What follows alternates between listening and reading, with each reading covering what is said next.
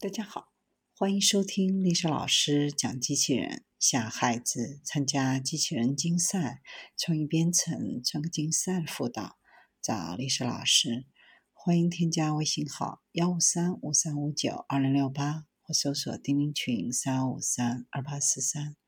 今天丽莎老师给大家分享的是机器人做引导员，专家远程会诊。机器人担任政务中心的引导员，专家在手术中可以及时的进行动态的沟通。相关的数字经济应用场景进入武汉市的示范项目库。江汉区数字经济场景应用项目展示会的活动现场，涵盖了智慧政务、智慧医疗、智慧交通、新基建领域等数字场景，都在落地实施。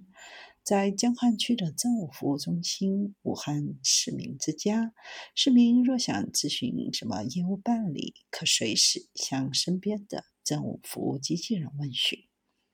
机器人已经应用在大厅引导、虚拟咨询和无人受理窗口等三类应用场景，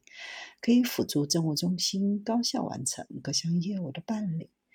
异地专家和本地医生之间的全息、超时空面对面接触也成为现实，可在三维空间对患者的病情进行远程沟通、远程交流，制定 3D 手术方案、医患沟通和术中实时指导等医疗环节，使医生和病人都达到身临其境的效果。